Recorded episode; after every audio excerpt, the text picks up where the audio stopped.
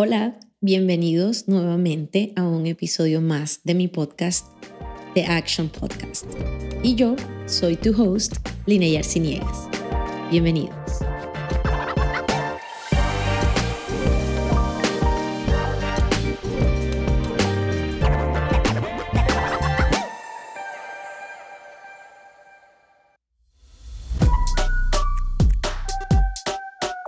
A mí me dicen intensa pero para mí es ser una voz construyendo un imperio.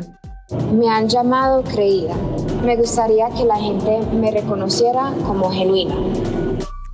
Egoísta, creída, gorda, caprichosa, impaciente, vanidosa. Empoderada, única, feliz, positiva, generosa, exitosa, valiente y fuerte. I've been called a bitch. I've been called attention seeker. I've been called um, needy, toxic, but I'm not a bitch. I just know what I want and I'm not afraid to speak out. I'm not attention seeker. I always own the energy in the room. And I'm not needy, I'm not toxic, but I'm not gonna take less than I deserve. La gente me ha llamado egoísta y difícil. Quisiera que la gente me vean como una persona exitosa y una líder. Yo no sé si alguna vez alguien ha utilizado alguna de las palabras que acabamos de escuchar para referirse a ti o para acusarte de alguna conducta tuya.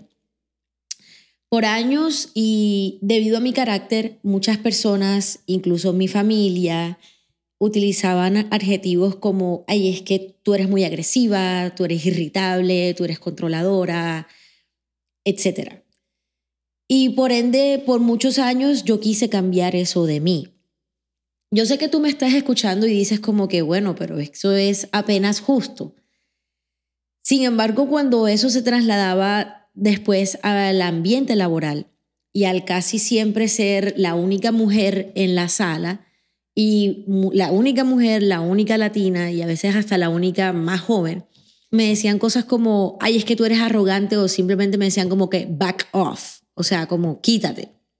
Para los que son nuevos y aún no me conocen bien, antes de venirme a vivir aquí a Estados Unidos, yo viví en el Medio Oriente por casi dos años.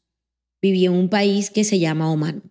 Recuerdo que una vez estando en Oman, en el que ese momento era mi jefe, me dijo que él no creía como una joven mujer latina iba a reemplazarlo y pues mi respuesta fue como que, o sea, ¿qué importa si lo crees o no? Eso es lo que va a pasar y tú eres el que te vas y no yo. A mis veintitantos años de edad y bueno, siendo lo ambiciosa que soy, aún yo recuerdo esas palabras. Y esa fue la misma persona que me acusó de ser arrogante, de ser la persona más arrogante que había conocido, simplemente porque fui capaz de colocar límites. Hoy que lo pienso y estando fuera ya de esa industria, yo creo que quizás eso pudo haber hasta sido una forma de abuso. Y no sé a cuántas de ustedes que me están escuchando les ha pasado lo mismo. En el momento que finalmente nosotras como mujeres decidimos decir no, no más, hasta aquí, en el momento que tú decides dar ese paso por ti misma, nos comienzan a tildar de arrogantes, agresivas, engreídas, groseras, alzadas. ¿Quién te crees? Y si ese ha sido tu caso, déjame decirte que este capítulo es para ti.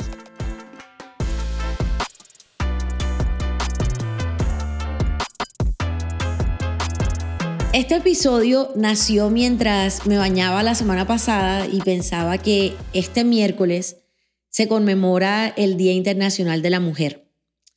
El 8 de marzo de 1908, 129 mujeres murieron en un incendio en una fábrica en Nueva York, al pedir lo que simplemente era justo. Sin embargo, lo que más me impresiona de esto es que han pasado 115 años después de esa tragedia y las mujeres aún seguimos luchando por lo mismo, equidad. Cuando estaba en Oman, em, la razón real por la que me vine es porque, como les dije al principio, esta persona que era mi jefe la iban a trasladar a otro lado, me iban a dejar a mí. Por ende, había que hacer una nueva negociación de un contrato.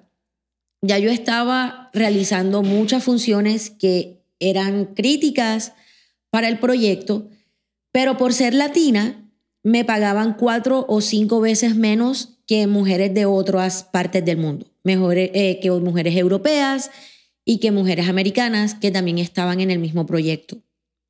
Sin embargo, cuando estaba haciendo la negociación de mi nuevo contrato, pues mi jefe anterior se ganaba casi siete veces más que lo que yo ganaba. Y cuando mi nuevo contrato llegó, em, pues me di cuenta que me habían hecho una jugada que honestamente no era nada justa.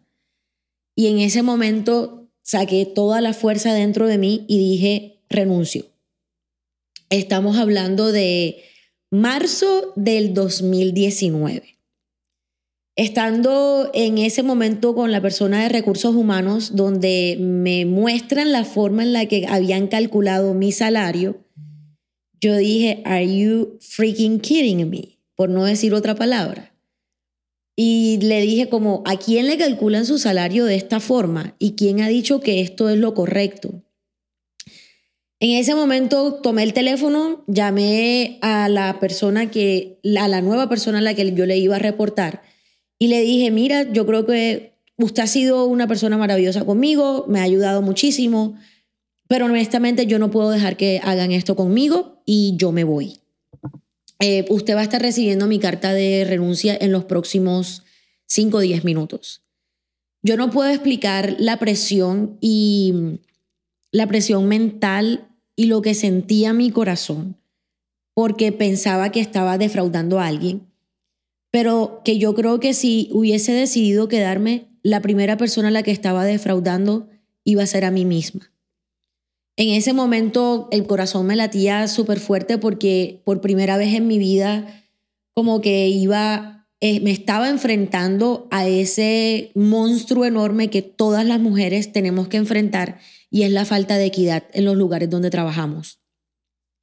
Así que yo mandé mi carta de renuncia, me sentaron en una sala y comenzaron a llamarme de todos estos nombres que les digo. Me dijeron que era demasiado arrogante, que quién me creía yo, que la empresa estaba haciendo lo mejor para mí. Y yo les dije, no hay ningún problema, pero esto no es lo que yo quiero, esto no es lo que yo me merezco y yo me voy. Eso pasó un miércoles, el jueves me compraron mis tiquetes y el martes ya yo me había venido para acá, para Atlanta.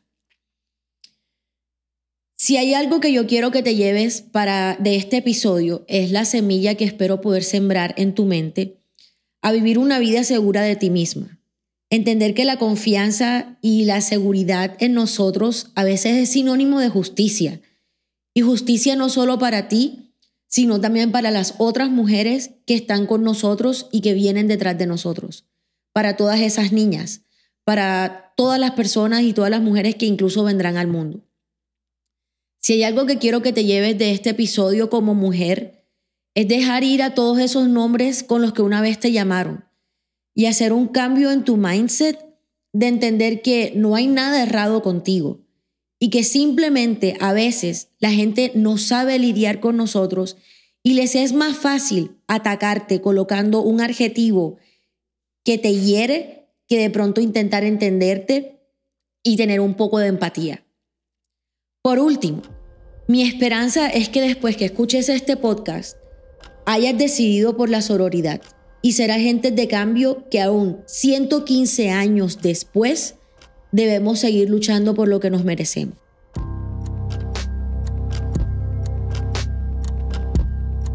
Dentro de todo esto que acabo de compartir contigo hay una sola cosa que es el factor determinante de cómo respondemos cuando estamos en este tipo de situaciones. Y esa es la confianza o la seguridad en nosotros mismos. La confianza, definida por Mel Robbins, que es una de mis podcasters y writers favoritas, es la voluntad de intentar. Y lo voy a repetir. La confianza es la voluntad de intentar o de lanzarte. Intentar decir no, intentar colocar límites, intentar defenderte a ti mismo, intentar ir por aquello que quieres, intentar dar ese primer paso, intentar enviar ese correo, enviar ese mensaje, etc. Y esa seguridad o esa confianza en nosotros mismos siempre se encarna en una acción. Así que cuántas veces y cuántas cosas hemos dejado ir solo porque hemos recibido nombres que nos han destruido nuestra identidad y nuestra confianza. ¿Cuántas veces solo por el hecho de querer y buscar afirmación de las personas y que gusten de nosotros, decidimos mejor no darnos nuestro lugar y por ende no ser respetados? Aquí a mí me, me nace una pregunta. ¿Qué es mejor? ¿Saber que somos respetados o saber que es que todo el mundo gusta de nosotros? Con mi club de lectura, en el mes de febrero, leímos un libro que se llama La montaña eres tú. La autora del libro habla de cuando perdemos el miedo a que la gente no guste de nosotros, nos encontramos del otro lado de la montaña aquellos que están dispuestos a amarnos. Y yo no puedo explicar lo liberador que se siente eso.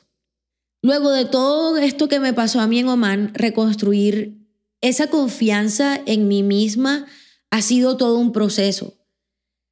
Pero en el 2022, cuando pude entrar a mi primer trabajo formal aquí en Estados Unidos, hicimos un test que se llama Strengths Finder o buscador de fortalezas.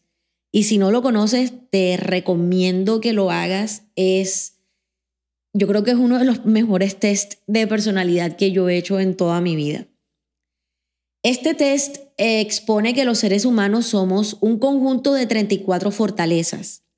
Y además que en los lugares de trabajo es mejor enfocarse en conocer y potencializar las fortalezas de cada persona y dar feedback en cómo la persona puede seguir mejorando en sus fortalezas que simplemente intentarlos presionar o que sin conocerlos bien puedan dar feedback en lo que se supone que pudieran mejorar. Yo les digo algo, que cuando yo vi los resultados de ese test, yo me quedé en shock. Y recuerdo que lloré y lloré porque por más de 15 años yo había querido cambiar lo que me hacía y lo que me hace única y fuerte.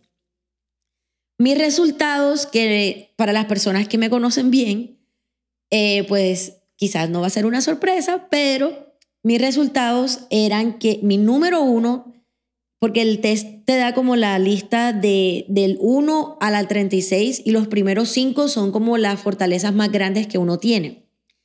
Entonces, mi número uno era activador.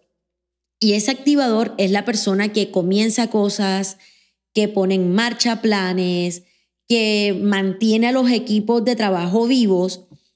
Y se dice que ese activador, que solamente en los equipos de trabajo hay uno o dos activadores, no hay más. Cuando de pronto eh, con las otras fortalezas hay personas que pueden haber más con, como fortalezas similares dentro de los equipos, pero usualmente activadores solo hay una o dos personas. Cuando yo leí esto, em, a mí me, obviamente me impactó, quedé en shock, porque incluso en la iglesia en la que yo iba en Colombia me llamaban de sonsacadora porque yo daba ideas, comenzaba cosas, comenzaba de pronto proyectos o animaba a la gente a hacer cosas que quizás nadie había hecho antes. Y creo que era porque a mí no me daba miedo comenzar cosas nuevas, pero me hicieron creer que había algo errado en mí. En ese test también habla de lo intensa que quizás puedo ser porque soy ambiciosa y me gusta triunfar. Entonces, aquí quiero hacer como un pare y decirte que este podcast, este episodio, también nació porque por años nos han hecho creer que hay algo errado con nosotros, cuando en realidad no es nuestra culpa que las personas que tenemos a nuestro alrededor y más personas que están en posiciones de liderazgo no tengan las herramientas para aprender a manejar a personas como nosotros. Cuando comencé en mi nuevo trabajo donde estoy ahora, eso fue lo primero que le dije a mi jefe. Y le dije, bueno, yo soy Linney, me presenté y le dije, yo no sé si tú has escuchado de este test, pero ese test dice que yo soy una activator o una activadora. Y pues te voy a decir algo, yo soy intensa y a mí me gusta trabajar y a mí me gusta poner en marcha planes y todo esto y, y creo que así es como yo funciono mejor aquí en mi lugar de trabajo.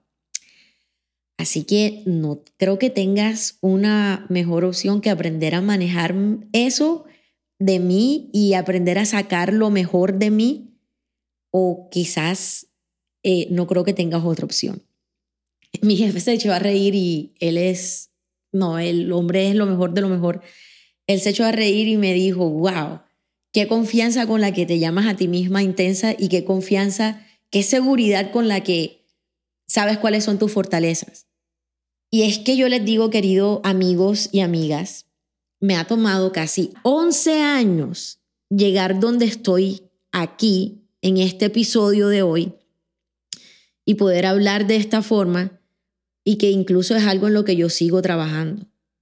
Pero nuevamente, la seguridad en nosotras no es lo que sentimos, sino las decisiones que tomamos. Piensa en esas mujeres el 8 de marzo de 1908. Tomaron la decisión de hacer esos reclamos porque tenían confianza que ellas podían producir un cambio. Piensa en todas esas palabras que te han llamado y no será más bien que esas palabras arrogante, ambiciosa, desatenta, agresiva, mandona. Más bien habla de tus virtudes, de tu personalidad y que simplemente han sido malinterpretadas y que por eso no las has sabido aprovechar. Quiero terminar este episodio contándoles algo que me ocurrió el sábado mientras estaba en el aeropuerto. Y cuando, em, bueno, el sábado yo estaba, yo iba de viaje hacia la Florida porque iba para un evento de mujeres, de mujeres empresarias, emprendedoras, y yo honestamente fui porque sentía que tenía que ir no porque tenía un negocio y no sé, como que mi yo interior me decía, ve. Así que fui y mientras estaba el sábado en el aeropuerto, al lado mío había una señora que estaba ahí, su hijo estaba tirado en el piso, durmiendo, la gente lo tropezaba y mm, yo la miré y, y como que me le reí, ella también se rió y yo le pregunté, ¿usted habla español? Me dijo, sí. Entonces comenzó a contarme que, y con un poco de pena, que habían estado ahí desde las 10 de la noche de la noche anterior. Y le pregunté qué, qué había hecho Delta, la aerolínea, y me dijo, no, ellos no han hecho nada. Solo nos pusieron en stand-by, pero no sabemos cuándo nos vamos. Le pregunté si le habían dado algún voucher de comida, si le habían traído a alguien que hablara español, me dijo que no, me y yo le dije, ¿cómo así? O sea, me dijo, no, yo fui a hablar con las señoras que están allá y me dijeron que simplemente no había nadie que hablara español. Obviamente le ofrecí comida, em, creo que por pena no me la recibió, y le ofrecí que si quería podía ir a preguntar por el estado de su vuelo. Ella me dijo que bueno, que, que, que sí, porque pues no, no sabía qué iba a pasar. Era ella y su hijo. Eh, cuando llegué al counter de Delta de la aerolínea, le pregunté a las dos mujeres que estaban ahí por la situación de la señora y sin haber terminado de hacer la pregunta, me comenzaron a gritar diciendo que todo estaba en las pantallas, que todo estaba claro ahí. Eh, y que le habían dicho a ella muy claramente que tenía que esperar porque el vuelo estaba lleno y quizás pues le tocaba esperar hasta el próximo vuelo. Y yo dentro de mí pensaba, o sea, ¿cómo crees que una persona que no habla inglés te va a entender si no hablan el mismo idioma.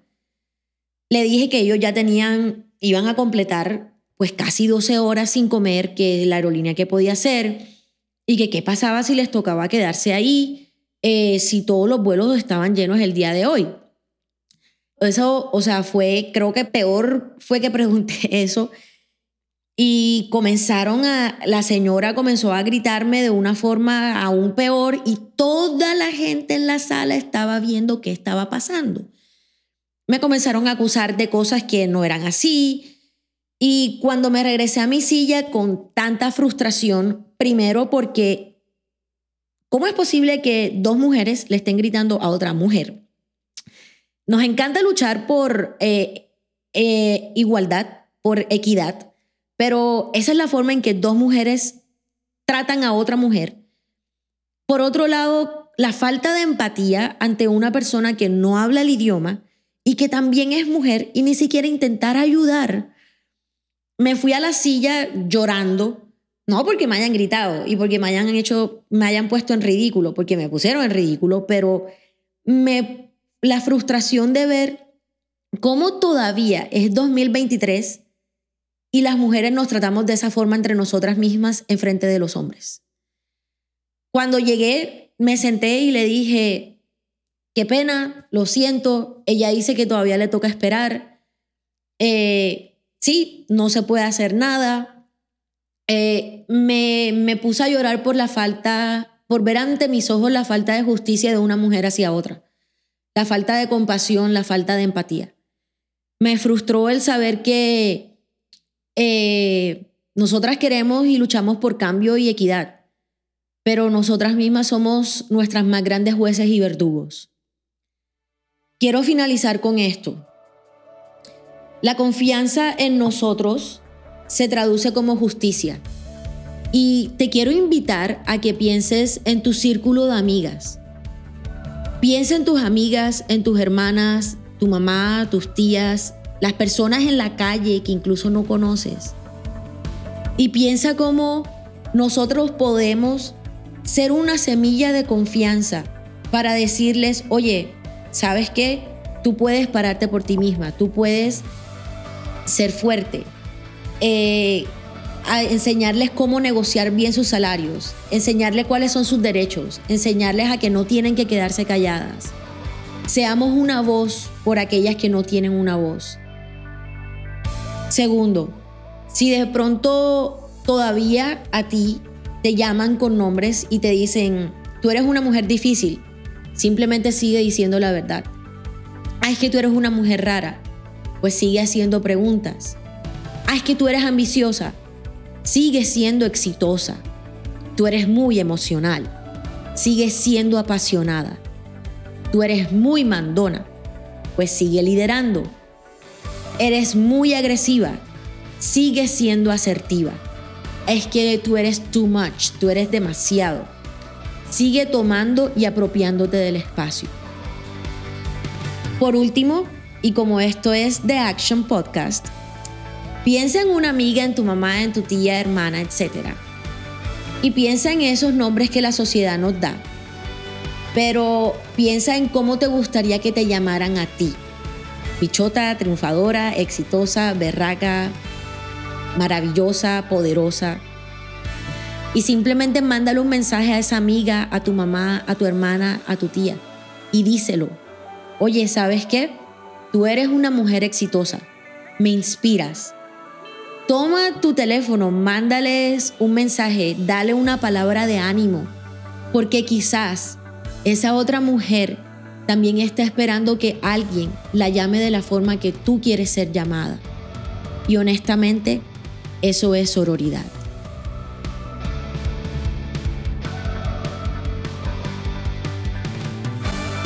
Y con esto hemos llegado al final de este capítulo y les quiero dar muchísimas gracias por todo su apoyo. Recuerden que pueden inscribirse, suscribirse aquí a, mi podcast de Action Podcast en Spotify, Google Play y Apple. Compartan con sus amigos y recuerden que este es el podcast número uno en el mundo que despierta acción en todas las personas. Y con esto nos vemos la semana que viene. Muchísimas gracias. Y a ustedes, las que fueron parte real de este podcast el día de hoy, que pudieron expresarse y que me pudieron ayudar a hacer este episodio una realidad. Les quiero dar las gracias. Ustedes saben quiénes son y ustedes son maravillosas.